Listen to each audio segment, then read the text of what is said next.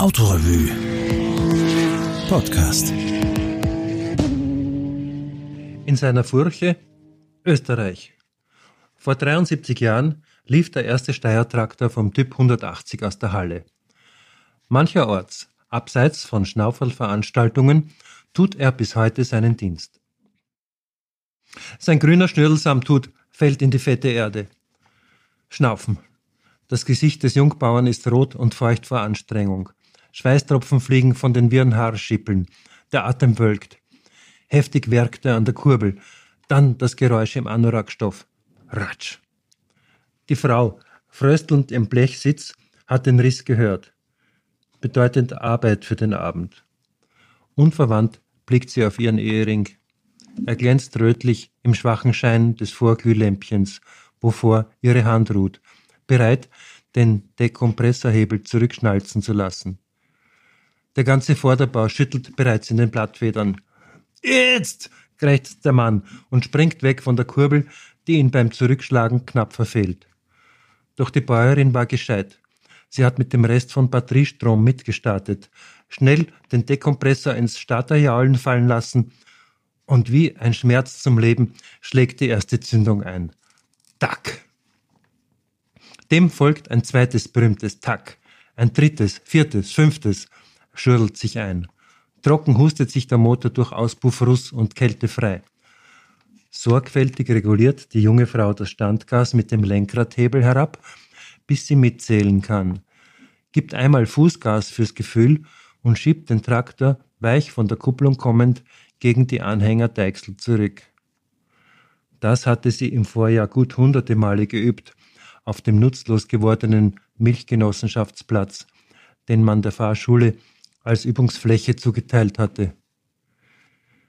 Sie hat damals bittere Tränen geweint, als der Fahrlehrer, dick wattiert, dass sich die Arme kaum verschränken ließen, seine routinierten Unverschämtheiten auf sie losließ, weil sie dauernd um einen Meter daneben geraten war. Einmal war sie von der Kupplung gerutscht und vor Schreck aufs Gas gestiegen. Die hochprellende Deichsel verfehlte knapp ihr Bein, aber nur, weil sie der alte Siegel mit unglaublicher Reaktion aus dem Traktorsitz gezogen hatte. Er war gar nicht wütend.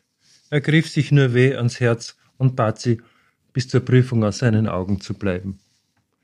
Sie weinte den ganzen Heimweg lang. Sie weinte um ihre Pferde, verkauft, verwurstet, vorbei, und sie weinte aus Abscheu vor dem grünen Ungetüm, das ihr Mann vor wenigen Tagen in den Stall gestellt hatte. Wie der Igel vor dem Hasen stand das nämliche grüne Monster schon duckend daheim, wenn sie vom Fahrschulterror heimkam. Ihr Mann machte sich abendelang daran zu schaffen, unansprechbar. Billig ersteigert, knurrte er. Aha, das heißt, du warst der Blöde, der mehr als alle anderen gezahlt hat, gab sie schlecht gelaunt zurück. Das war jetzt noch kein Jahr her, und schon hatte sich alles geändert. Sie liebte jetzt den Traktor, den sie den Pumperer nannten, sie fuhr damit einkaufen, pflügen, Milch führen, zum Rosenkranz beten und jeden zweiten Sonntag zu den Schwiegereltern.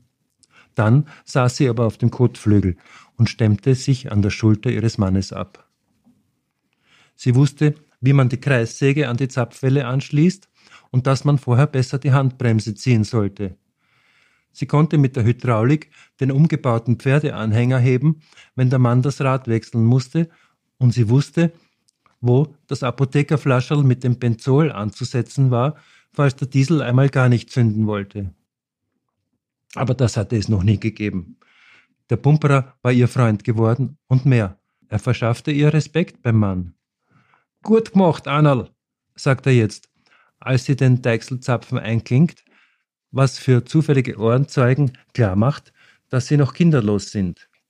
Später würde er sie nur mehr Mutter nennen. Auch so eine Auszeichnung am Lande. 73 Jahre sind kein Jubiläum, sind auch kein Alter für einen 180er Traktor. Die berühmte Baureihe 13 unter den Leuten 26er genannt für seine 26,5 PS.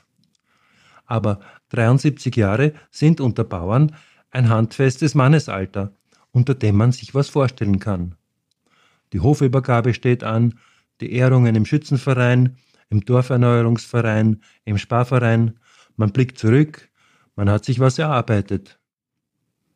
Der Typ 180 entstieg provisorischen Umständen. Mit übrig gebliebenem Material von Rüstungsaufträgen war aus der einst größten Waffenfabrik Europas eine Produktion zur Herstellung von Lastwagen, Traktoren und Omnibussen möglich geworden. Ein schlankes Baukastensystem war die Lösung, weil es Kosten sparte, auch bei Nachrüstung, Wartung und Reparatur. So wurde der Dieselmotor als modularer Einzylinder entwickelt, der sich später in vielfacher Erweiterung verwenden ließ. Er wurde als Ein-, Zwei-, Drei- und Vierzylinder eingesetzt und bewährte sich so auch im Steyr LKW 380-480. Seinen Abschied fand der Motor erst 1976 in der Steyr-Type 280 AZ, wo er noch als Vierzylinder mit 72 PS ins neue Traktorenzeitalter verwies.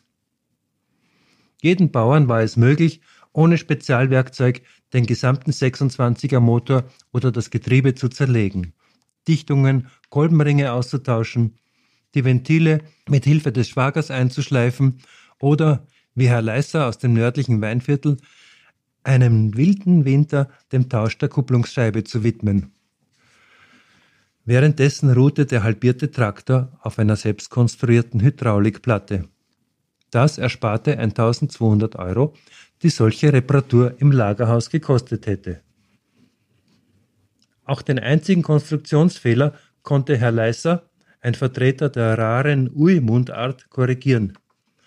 Den Auspuff habe ich vorn, drum tu ich da gar so laut. Hinten aussehen hat er beim Erbfrick glauben, mein Weih anbläst, dass er ganz schier geworden ist.